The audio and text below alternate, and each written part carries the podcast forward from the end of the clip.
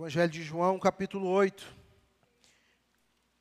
Nós vamos orar mais tarde, após o sermão, por alguns pedidos, em especial, nessa manhã eu quero orar convidando os presbíteros, convidando os líderes da igreja para orar por vocês. Então eu resolvi deixar para o final, para que você que chegou aqui talvez precisando de uma oração, você receba. João capítulo 8, um texto conhecidíssimo, a partir do verso 1. Todo mundo achou? Diz assim: Jesus, porém, foi para o Monte das Oliveiras. Ao amanhecer, ele apareceu novamente no templo, onde todo o povo se reuniu ao seu redor. Ele se assentou para ensiná-lo. Os mestres da lei e os fariseus trouxeram-lhe uma mulher surpreendida em adultério. Fizeram-na ficar de pé diante de todos e disseram a Jesus: Mestre, essa mulher foi surpreendida em ato de adultério. Na lei de Moisés, na, nos ordena predejarmos tais mulheres. E o Senhor, o que diz? Eles estavam usando essa pergunta como armadilha, a fim de terem uma base para acusá-lo. Mas Jesus inclinou-se e começou a escrever no chão com o dedo. Visto que continuavam a interrogá-lo, ele se levantou e lhes disse: Se alguém de vocês estiver sem pecado, seja o primeiro a tirar pedra nela. Inclinou-se novamente e continuou escrevendo no chão. Os que ouviram foram saindo de um de cada vez, começando pelo mais velhos, pelos mais velhos. Jesus ficou só com a mulher em pé diante dele. Então Jesus pôs-se em pé e perguntou-lhe: Mulher, onde estão eles? Ninguém a condenou? Ninguém, Senhor, disse ela.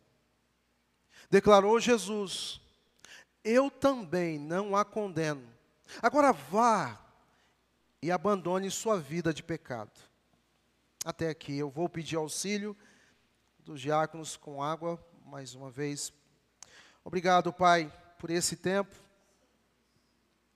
Obrigado por nos proporcionar esse momento tão rico, tão precioso, que não se compara a nada nesse mundo. Estar aqui não se compara aos melhores momentos que nós temos da nossa vida, embora sejam importantes e especiais. Mas esse é um momento sublime. Um privilégio poder estar na tua presença. Um Deus santo, como pecadores que somos, estar diante do Senhor que nos recebe com graça e misericórdia é, um, é uma graça de fato. É um favor imerecido. E nós te louvamos por isso. E que essa palavra tome os corações nessa manhã, cada um de nós assim como eu fui encorajado, confrontado, abraçado por ela durante a semana, que outros sejam não somente abraçados por essa palavra, mas pelo próprio Cristo, pelo próprio Jesus que está entre nós. E sintam-se perdoados, recebam o teu perdão, a tua graça e misericórdia. Que haja conversão nessa noite, nessa manhã, que haja salvação, transformação para o louvor da tua glória. Amém e amém. Nós pedimos desculpas a vocês, mas estamos num processo de cada dia melhorarmos os nossos encontros, então há um período de teste. Nós estamos testando esse headset. A gente entende que ele tem uma qualidade que pode nos ajudar muito. Então, em algum momento, a gente está se adequando. Ontem usamos no nosso treinamento e foi tranquilo. Eu espero que vocês estejam ouvindo bem aí. Ok? Ah, mas a ideia é da gente melhorar cada vez mais os nossos encontros. Nós encerramos hoje a série Transbordar. Vidas fluindo a vida no mundo. Uma série desafiadora. uma série que nos tirou, ou pelo menos espero eu, de uma certa zona, ou que é aquilo que a gente chama de zona de conforto.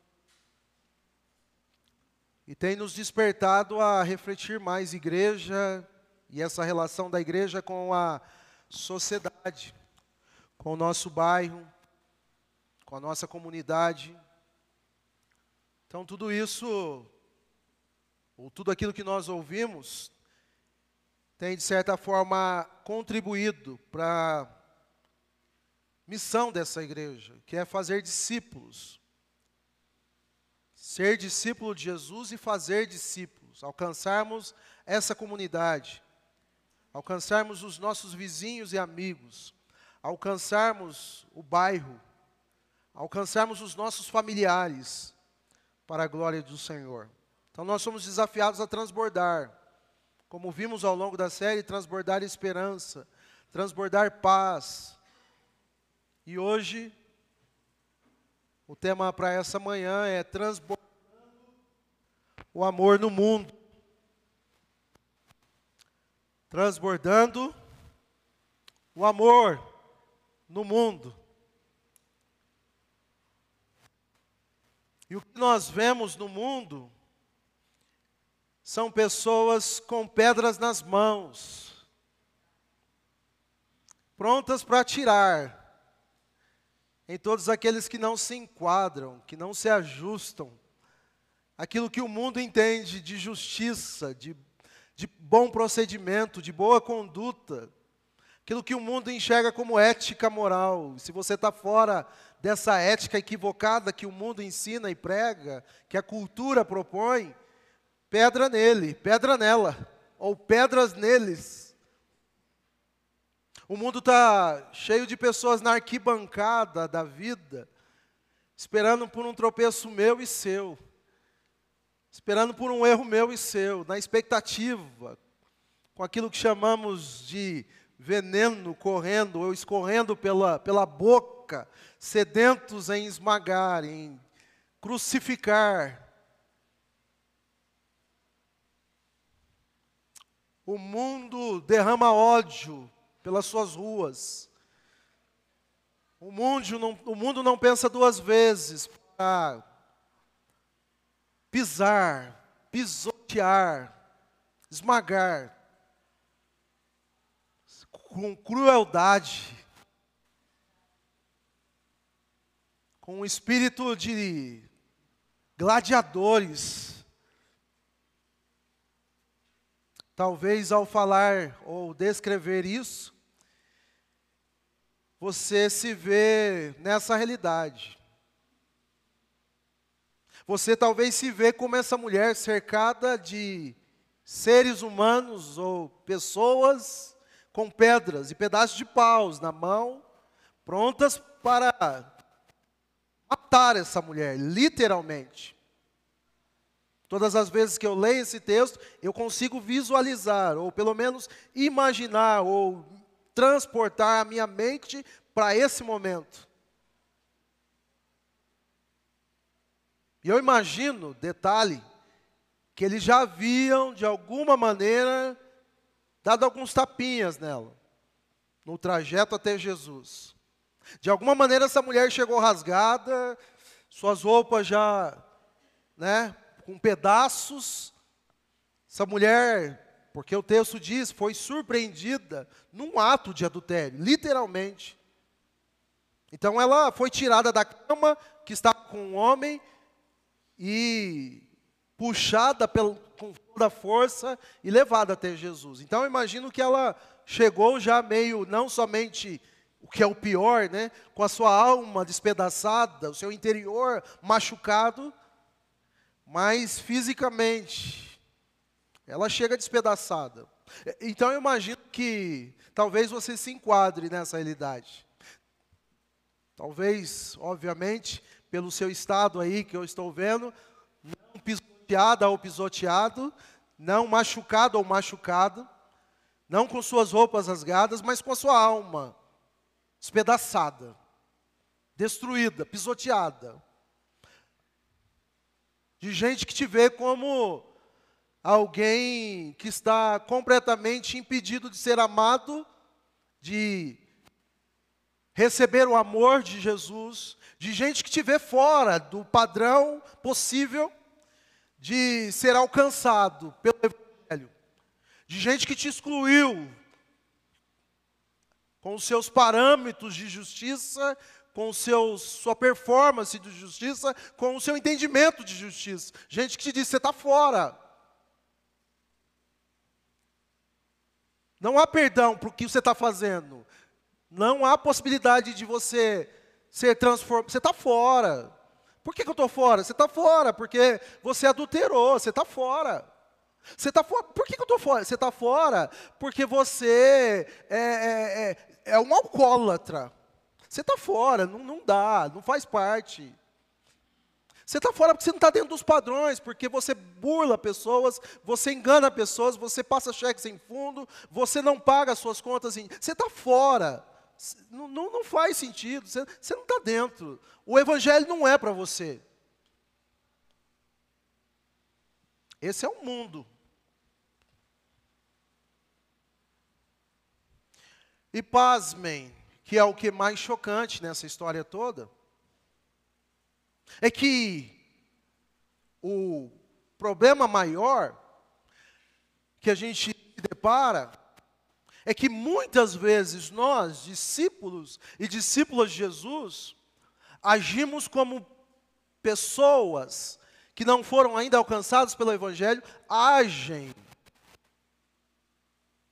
O que é pior é que às vezes nós estabelecemos um padrão que não é o padrão do Evangelho para as pessoas que precisam ser alcançadas.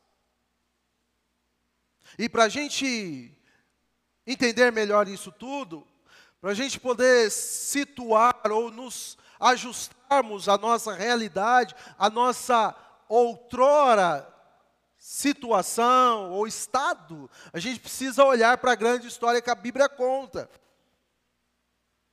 E a grande história que a Bíblia conta fala do Evangelho. Mas antes da boa notícia, a má notícia. E a má notícia vai dizer para nós, ou, ou, as Escrituras vão contar para nós, a grande história da Bíblia, é que após a criação, Deus cria todas as coisas. O homem, em Gênesis capítulo 3, ele se rebela contra Deus. Ele se posiciona com rebeldia diante de Deus e desobedece a Deus. E quando a gente olha ou abre essa porta da grande história que a Bíblia nos conta, que é a rebelião, todos nós nos enquadramos, independente do que somos ou deixamos de ser, independente dos nossos recursos e bens, independente de qualquer coisa, todos nós estamos dentro desse, dessa, desse ambiente de rebelião, desse estado de rebelião. Todos nós. E a palavra de Deus vai dizer para nós: todos pecaram e destituídos estão da, da glória de Deus. Todos, sem distinção. Todos. Então a gente começa a entender que a grande questão nossa, ou o grande problema nosso, muitas vezes, no que nós estamos pensando na série Transbordar, para aí, porque a gente não se vê como pecadores, como alguém que que está no mesmo ambiente e que o que nos diferencia, primeiro glória a Deus da manhã, hoje que nos coloca não nos tira não do mesmo, nos coloca em outro patamar, não porque somos superiores às pessoas, mas pela graça de Deus, é tão somente o amor de Deus por nós, que nos alcançou e nós dissemos sim a esse amor, respondemos sim a esse amor. Amém? Você entendeu?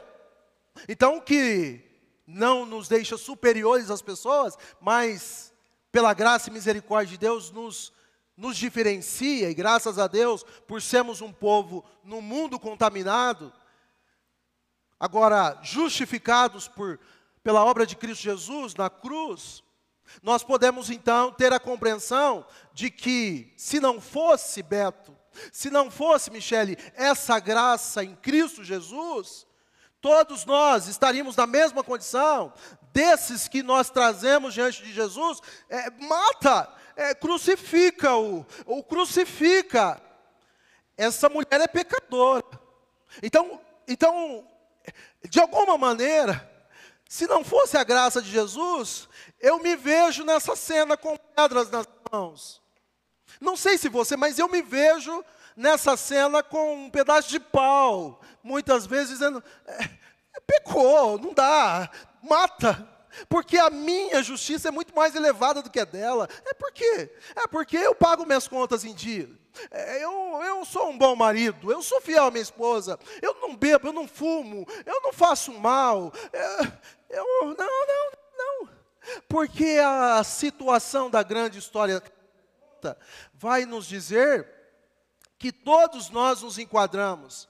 E ao mencionar declaradamente Eva e Adão na cena, que é os personagens envolvidos na rebelião contra Deus, o texto de Gênesis é claro ao nos dizer que não se trata de uma pessoa, não se trata de um nome ou de dois nomes, e se limita ali o pecado da humanidade. Não. Foi Adão e Eva. Não. Se trata de seres humanos. O texto no original ali, para homens, se refere à raça humana. Então eu estou dentro. Você está dentro. Nós estamos dentro. Todos nós. Então não tem mais cheirosinho menos cheirosinho. Não tem mais perfeitinho e menos perfeitinho. Todos iguais diante dele. E o que nos separa, nos diferencia, é a graça e a misericórdia de Deus. É o amor de Jesus Cristo que um dia nos alcançou. Alcançou a mim e a você. O pastor Ricardo Costa tem uma fala que é interessante, eu falo de maneira diferente, mas a dele é bem engraçada, ao mesmo tempo uma realidade. Ele diz: Vocês não queiram me ver sem a graça de Jesus Cristo. Logo eu imaginei, eu falei: Jesus, esse homem, tamanho desse braço, eu falei, ele deve ser forte o soco desse homem. Eu também não quero ver você sem a graça de Jesus. Porque ele com a graça de Jesus é um doce de pessoa. Mas você já se viu ou se imaginou sem a graça de Jesus por alguns instantes? O que você é capaz de fazer ou o que nós somos capazes? Você já, já parou para pensar nisso?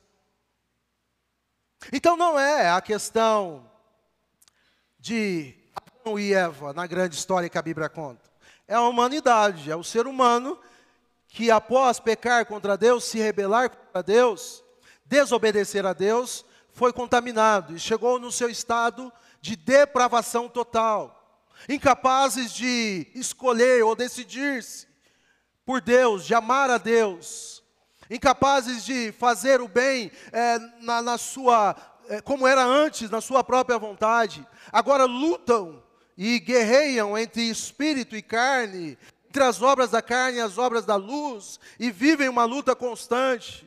Mas não era assim. Havia harmonia na criação, mas o pecado, a rebelião entre o homem e Deus, que os afastou, os distanciou. E aí eu quero que você entenda a, a principal parte que envolve esse cenário de rebelião na grande história da Bíblia, que a Bíblia nos conta. A principal parte se ou está relacionada à questão de causa e efeito. Já ouviram essa expressão? Causa e efeito? Então, a causa e efeito do pecado é, é assim, para você entender, de uma vez por parte que a Bíblia conta, que é a rebelião. A, a causa a causa não é outra senão o homem querer ser Deus e se rebelar contra Deus. Esse é o pecado original. É isso. Então, isso, essa causa nos coloca ali, juntos, na mesma situação. O efeito, ou os efeitos, vão tomar forma, de que maneira, ao longo dos séculos, ao longo do tempo, essa causa, a rebelião do homem contra Deus, a desobediência, foi tomando forma ao longo da história da humanidade. E por isso nós nos confundimos achando que adultério só é o pecado, é o efeito da causa. Nós nos confundimos achando que roubar pessoas, defraudar pessoas é a causa do pecado. Não, é o efeito da rebelião. Nós achamos que mentir é algo totalmente é, é, é impossível de admitir. Não, é o efeito da causa. Entendem? Então, ao longo do tempo, nós assumimos uma condição de que maneira? Nós passamos a classificar pecado. E você já deve ter ouvido essa história de pecadinho e pecadão. Eu estou lendo um livro do, do Jerry Bridges, que são pecados intocáveis. São aqueles pecados que Jerry Bridges ele vai chamar de pecados aceitáveis. Como ingratidão, por exemplo. Como ira, por exemplo. Como descontentamento, que a gente aceita. Mas adultério? O que, que, é isso? Você está de brincadeira? A gente aceita a murmuração. A gente aceita. E a gente não quer que eles sejam tocados. O Jerry Briggs ele vai falar, a gente, a gente abraça eles, a gente, a gente agarra eles, é o nosso. Lembra aquele brinquedinho que tinha? As meninas gostavam, o agarradinho? Oh, gente, estou tão velho. Quem lembra do agarradinho? Que você colocava assim, apertava e... Lembra, Pri, desse trem? Oh, Pri, não é possível você não lembra. Agarradinho. Então, Nivolta, a gente tinha esse negócio, né? Do agarradinho. A gente faz isso com alguns pecadinhos. Ele é meu agarradinho. Não mexe. Esse aqui é o meu, é intocável. Mas eu posso abrir mão, adultério não, imagine. Mas eu falo mal dos outros. Eu fofoco, tenho a minha agenda atualizada de fofoca. Mas é o meu agarradinho, é o meu intocável. Então não tem a ver com isso. Porque ao longo do tempo foi o efeito, a causa, ou os efeitos da causa foram tomando formas. Algumas aceitáveis, que a gente admite, mas o Evangelho não admite, outras não. E aí está o grande problema. Porque a gente coloca aqueles que têm os pecados maiores, ou os sete pecados capitais, que a gente não admite. Que a gente pega as pedras na mão, nas mãos e apedreja. Não dá. Eu quero chegar mais no texto.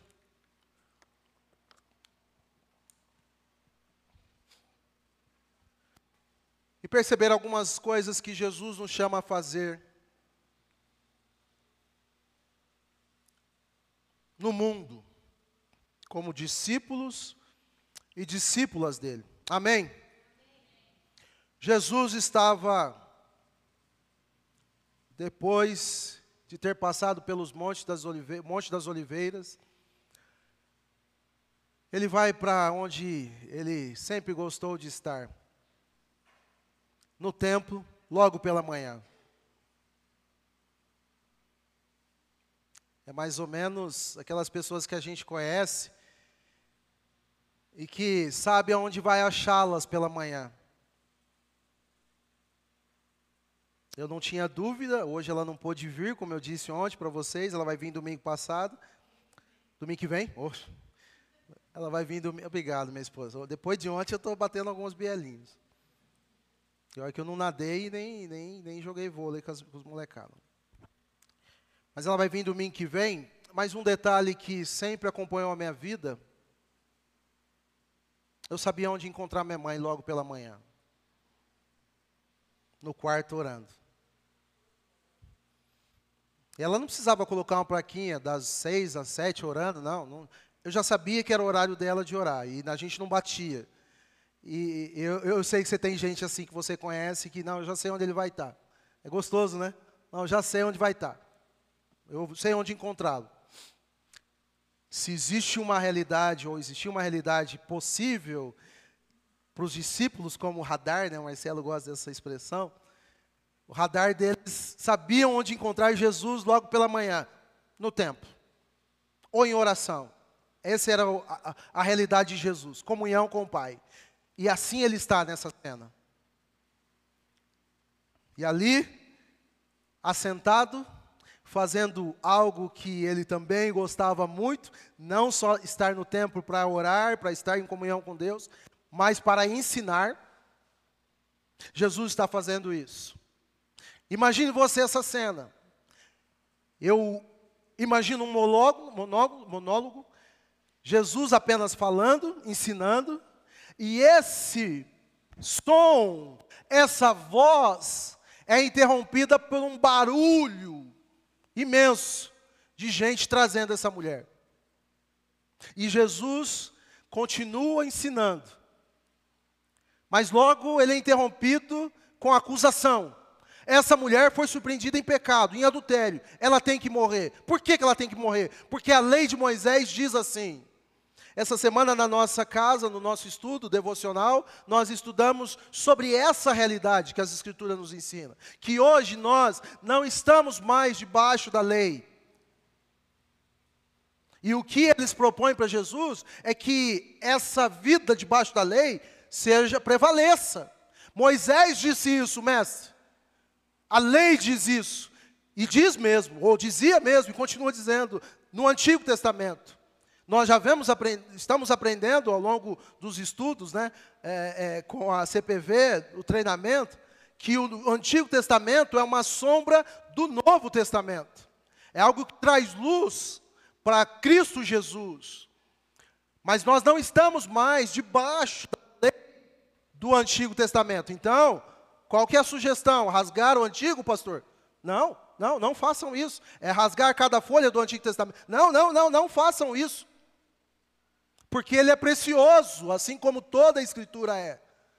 Porque o Antigo Testamento traz luz para nós sobre o pecado, sobre aquilo que devemos fazer, a nossa procedência, como devemos proceder como sociedade, seres humanos, discípulos e discípulas no mundo.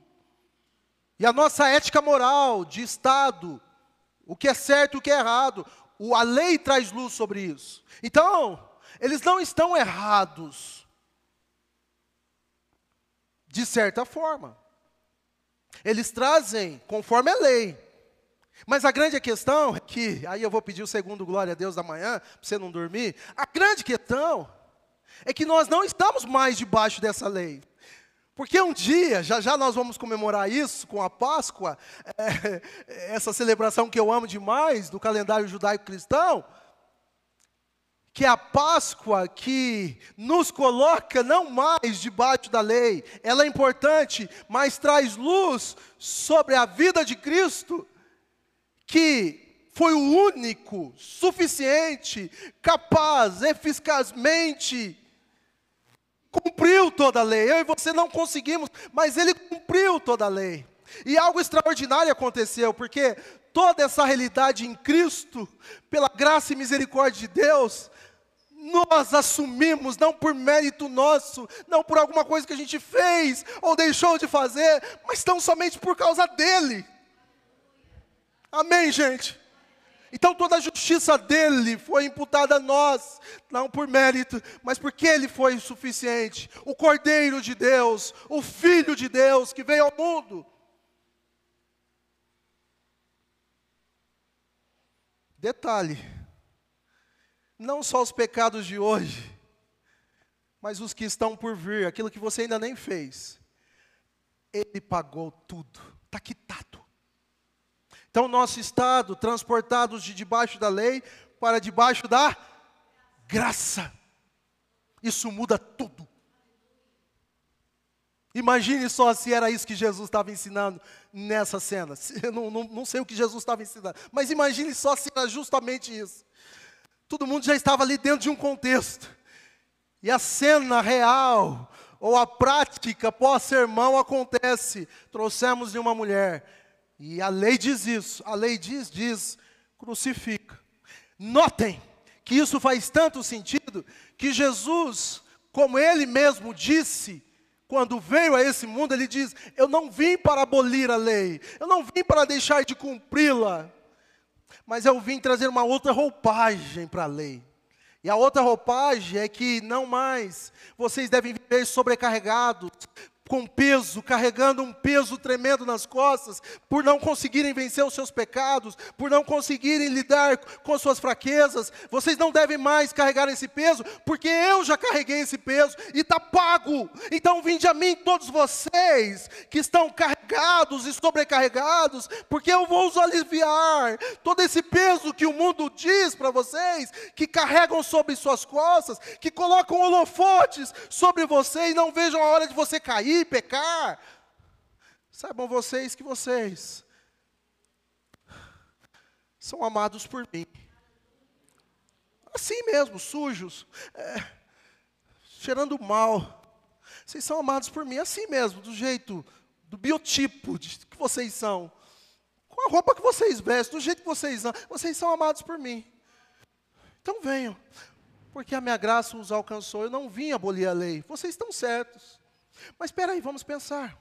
E aí ele diz, depois de uma certa insistência, não, ela tem que morrer. O que, o senhor diz? O texto diz que Jesus, conhecendo o coração deles, assim como conhece o nosso, eu imagino que nessa hora todo barulho cessa. Cris, todo barulho vai diminuindo, Solange. Algumas vozes ainda prevalecendo na cena. Morrer, ela precisa morrer, mas o som vai abaixar. Até que se ouve somente a voz dele. E que voz! Quantos aqui ouviram essa voz um dia na sua vida? Onde todo mundo estava dizendo: você é um pau que nasceu torto e vai morrer torto. Quem já ouviu isso? Eu já ouvi 200 mil. Você, eu sou o filho caçula. Pensa na realidade, filho caçula. É o atentado. É aquele que, não, isso aí não tem mais jeito, não. E do jeito que eu era, não tinha mesmo. Você olha eu tudo bonitinho assim, dá uma glória a Deus, gente, que estou bonitinho. Você olha eu cheirosinho assim, mas pensa num Zé Tranqueirinha, que só a graça de Deus. Pensa. Ele, não, vem, eu quero você desse jeito. Aí toda voz, ou todas as vozes, são silenciadas. E o barulho da multidão cessa. De tal maneira que Jesus passa a dizer, Eugênia, Ok. Vocês estão corretos. Mas quem de vocês, quem de vocês aí, vocês que não tem pecado nenhum?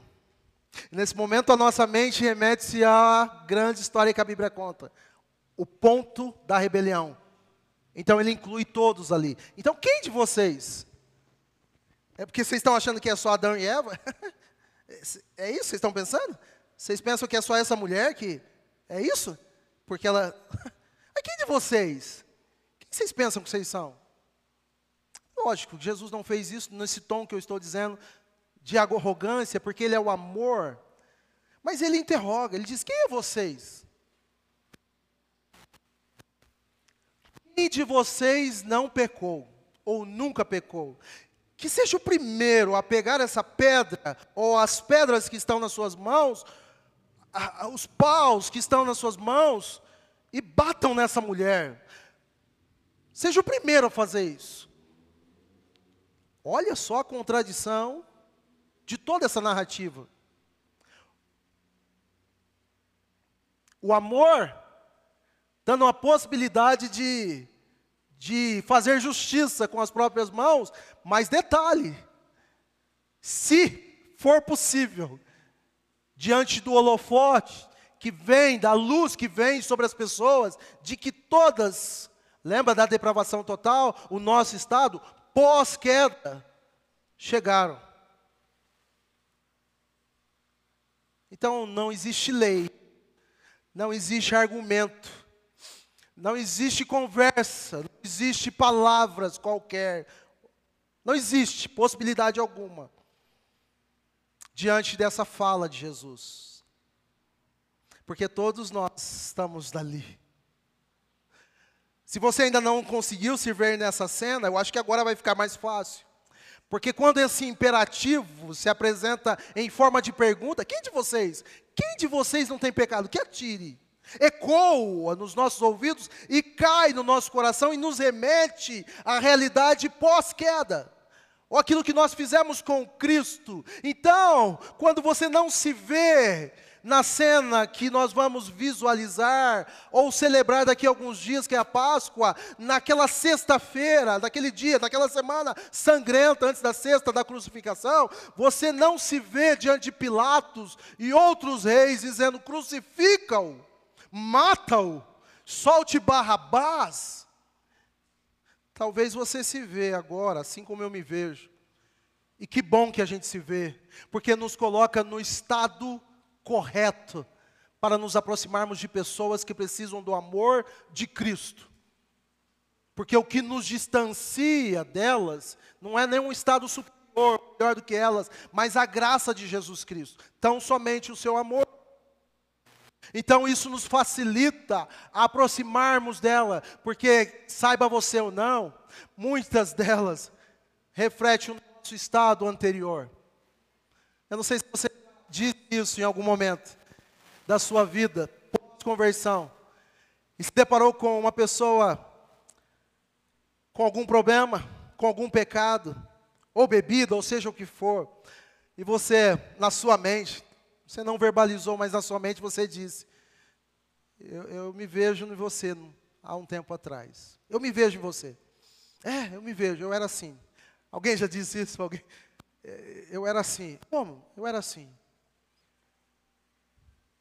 Mas esse era uma vez, ele é dado sequência da seguinte maneira: eu era assim, eu era. Mas ele mudou a minha vida. E pode mudar a sua vida. Eu era assim, eu era assim. Então essa pergunta nos coloca no lugar correto. Quem de vocês? Porque todos nós, todos nós pecamos e carecemos da glória de Deus. Então a série propõe transbordar a vida de Cristo e transbordar esse amor que é o próprio Cristo ao mundo. E mais do que dizer Jesus te ama, é levarmos o próprio Cristo às pessoas, que é o amor, é o amor encarnado, que veio a esse mundo, 100% Deus, 100% homem, para se dar, para se entregar, e de forma incondicional, por mim e por você, amém, gente? Por cada um de nós, independente da minha performance, Independente do que eu sou ou deixo de ser, independente do que eu faço ou deixo de fazer, independente das minhas posses, dos meus bens, independente de qualquer coisa, Ele me ama. O seu amor incondicional. E detalhe, Paulo, na sua carta aos Romanos, capítulo 5, o verso, verso 8, vai dizer que Deus prova o seu amor por nós, pelo fato de ter Cristo Jesus morrido por nós, por mim e por você, sendo nós ainda pecadores. Então ele não esperou um Estado como a gente espera, de uma condição humana razoavelmente aceitável, por exemplo. Ele não esperou esse Estado que a gente espera, sabe? Deixa, é, fumar, parar de fumar, deixa, não, precisa parar de fumar. Sabe essa ética nossa, mesquinha? Não, precisa parar de beber Senão não tem como, pastor. Olha o estado. Eu estava contando ontem que no encontro de casais na nossa igreja, eu falo nossa ainda por amor, viu gente? Eu amo essa igreja, amém? Dá um glória a Deus mais forte. Para aqueles que nos visitam, eu estou chegando aqui há três meses, então por isso que eu vim de uma igreja há 11 anos e eu falo dessa maneira. A nossa igreja, a igreja que eu estava ah, o ano passado, é melhor dizer assim, a gente fez um encontro de casais. Olha só o detalhe. E a nosso, nosso encontro de casais, uh, obviamente, tinha o teu desafio de ser missional. Então eu disse para o pessoal, vamos convidar casais não crentes. A gente precisa de casais não crentes aqui. Eu gostaria que a maioria fosse não crentes para esse jantar. Fizemos um jantar. Colocamos as cadeiras, as decoramos, foi um tempo muito gostoso, música e tal. Aí, no final, nós fizemos um desafio. Quem vai ganhar brinde é o casal que for fazer algumas coisas para a esposa ou para o esposo. Desafio. Aí fizemos um desafio. Ó, o primeiro desafio é cantar uma música para a esposa. Ah, pastor, não sei o quê. Lá no fundo ergue uma mão. Lembro até hoje, Samuel, palmeirense. Pastor, eu vou cantar. Eu falei, Jesus.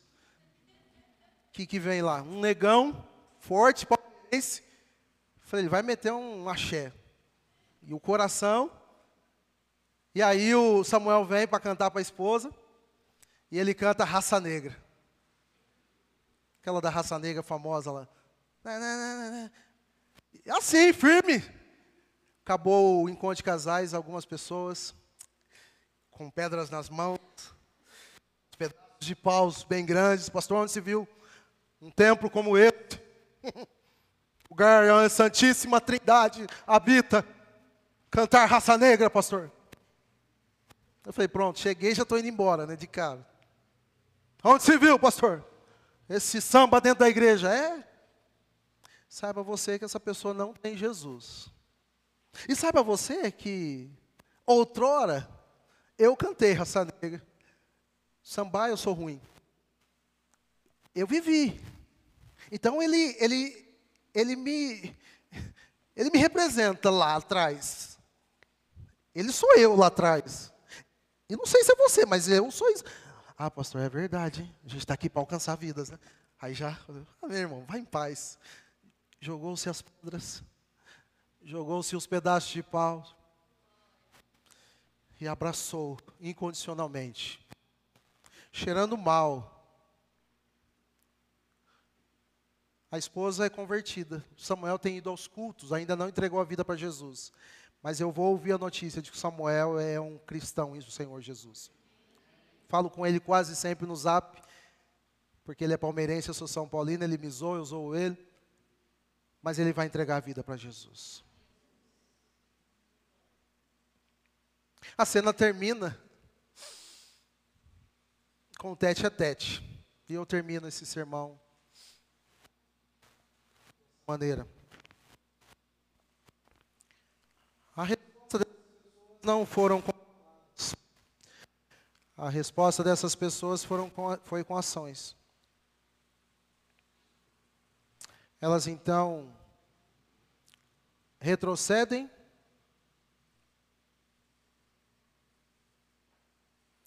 dão um passo para trás. O texto diz: do mais velho ao mais novo. Estão imaginando a cena? O barulho das pedras caindo no chão, tac. Uma a uma, tac. Os paus sendo jogados, tac. Tac. Os passos não mais fortes e cheios de ódio no rosto, nos olhos, agora uma postura mais humilde, introspectiva, olhando para dentro de si, meio que envergonhados, saindo de fininho. Quem já fez isso? Depois de ter dado uma mancadinha. O que, que eu estou falando? O que, que eu estou fazendo? Tá bom, Jesus. o Senhor é o Cristo. Deus te abençoe. Falando para Jesus, Deus te abençoe. Chega a ser engraçado. Senhor, quer? Passa em casa depois. Toma um café com a gente. É, mas. A luz vem sobre ele e a mulher. De cabeça baixa, agora ele levanta os seus olhos e olha para ela. Olha dentro dos olhos dela, sem acusá-la sem olhar para a roupa dela, o que, que ela tem, as vestes, as correntes, os tatuagens. Não, não. Ele olha para ela, para os olhos dela, como ninguém olhou. Aqueles aproveitadores que iam lá para deitar com ela por dinheiro, pagar essa mulher, olhavam como uma, um objeto, uma obra de consumo, um produto. Ele não, ele olha como um ser humano, uma filha, um filho amado. Então o seu olhar diz muita coisa, e ele olha e diz: Tenta, mulher, procure. Onde estão aqueles que estavam te acusando? Dá uma olhada, um, um raio-x aí. Rápido, passa. Ela.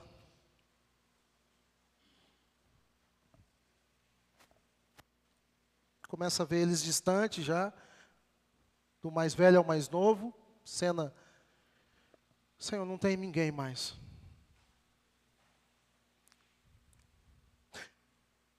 Algumas pessoas chegam na sala pastoral, só para você entender esse final dessa cena.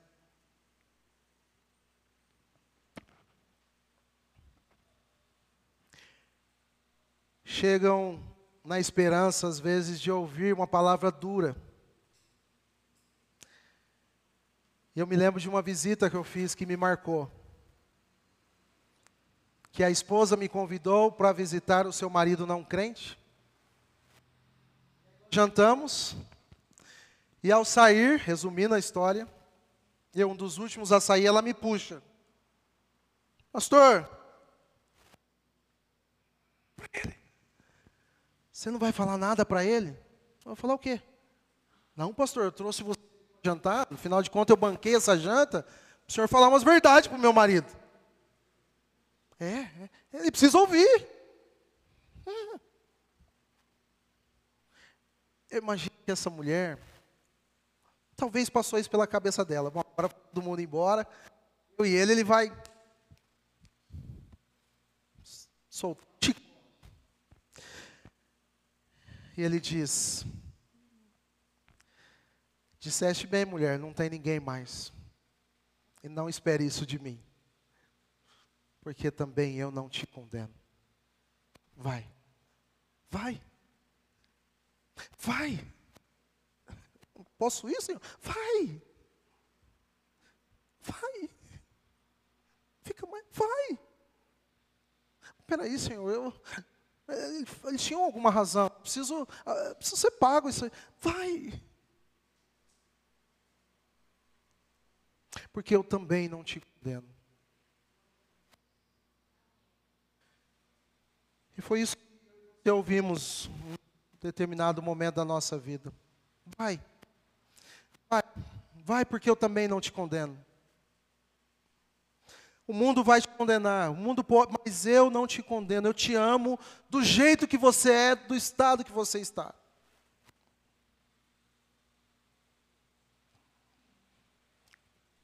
Uma cena semelhante a essa eu termino numa condição missional, num desafio para nós, como igreja.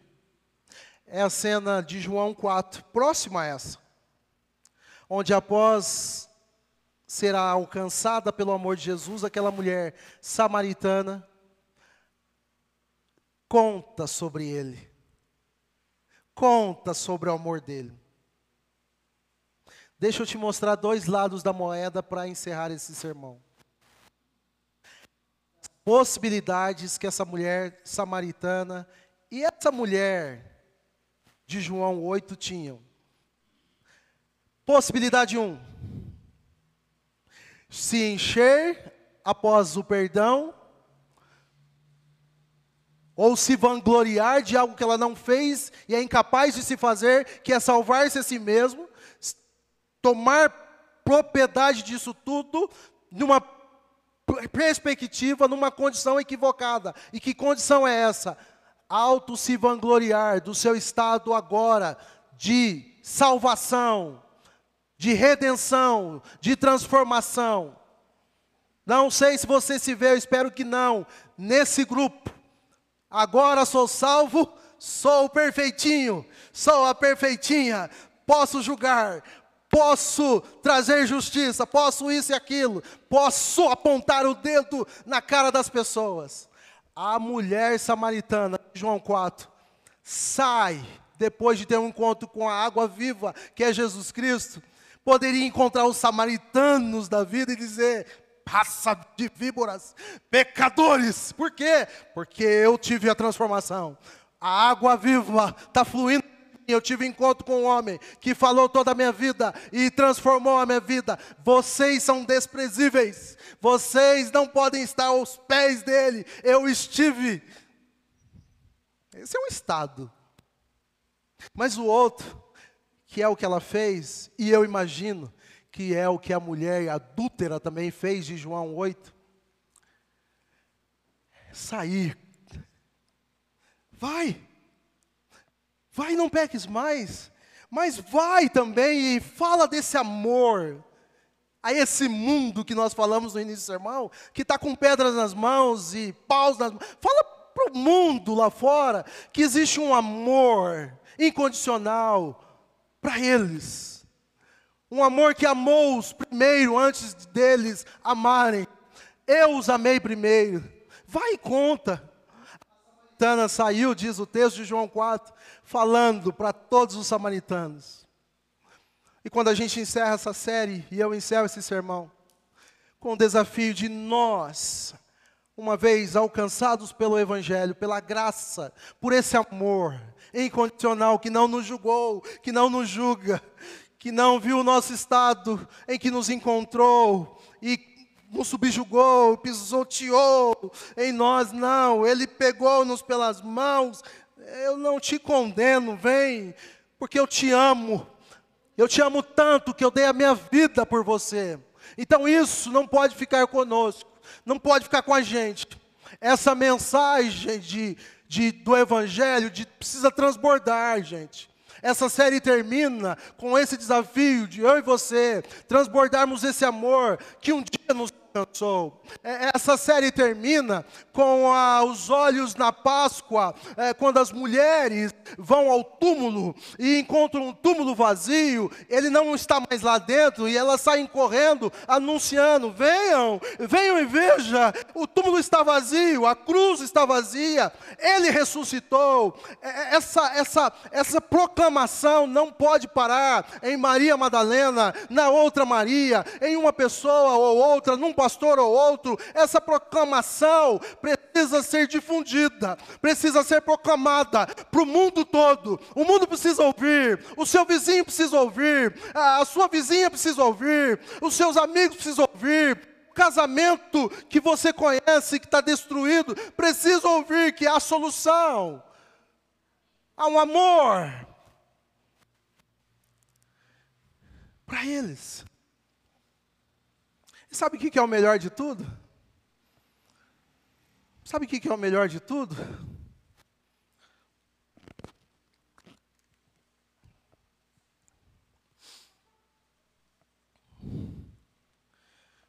O melhor de tudo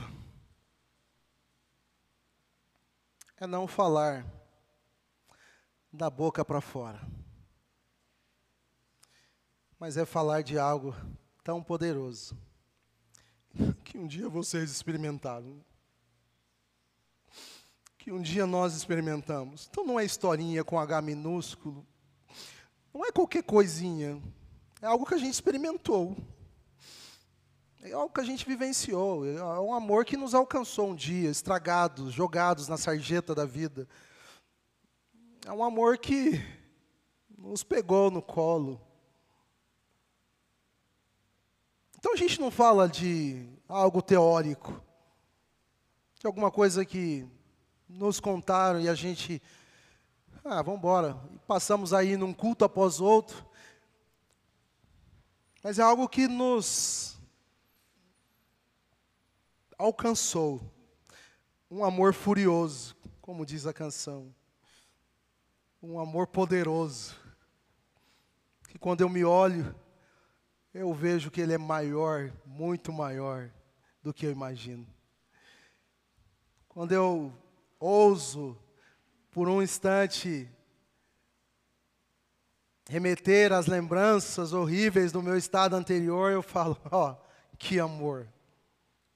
Eu, no lugar do Senhor, já tinha dado um basta em mim mesmo.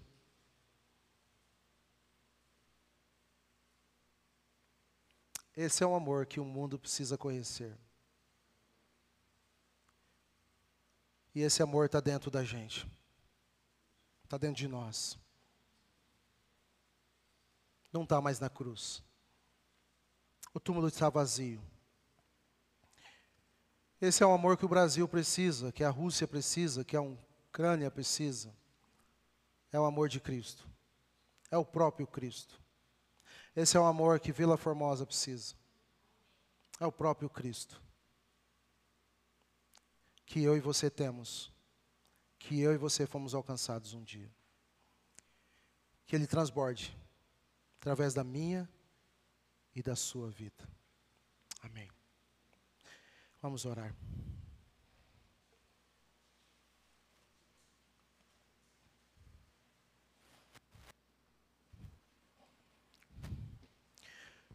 Queria que você passasse um tempo em oração.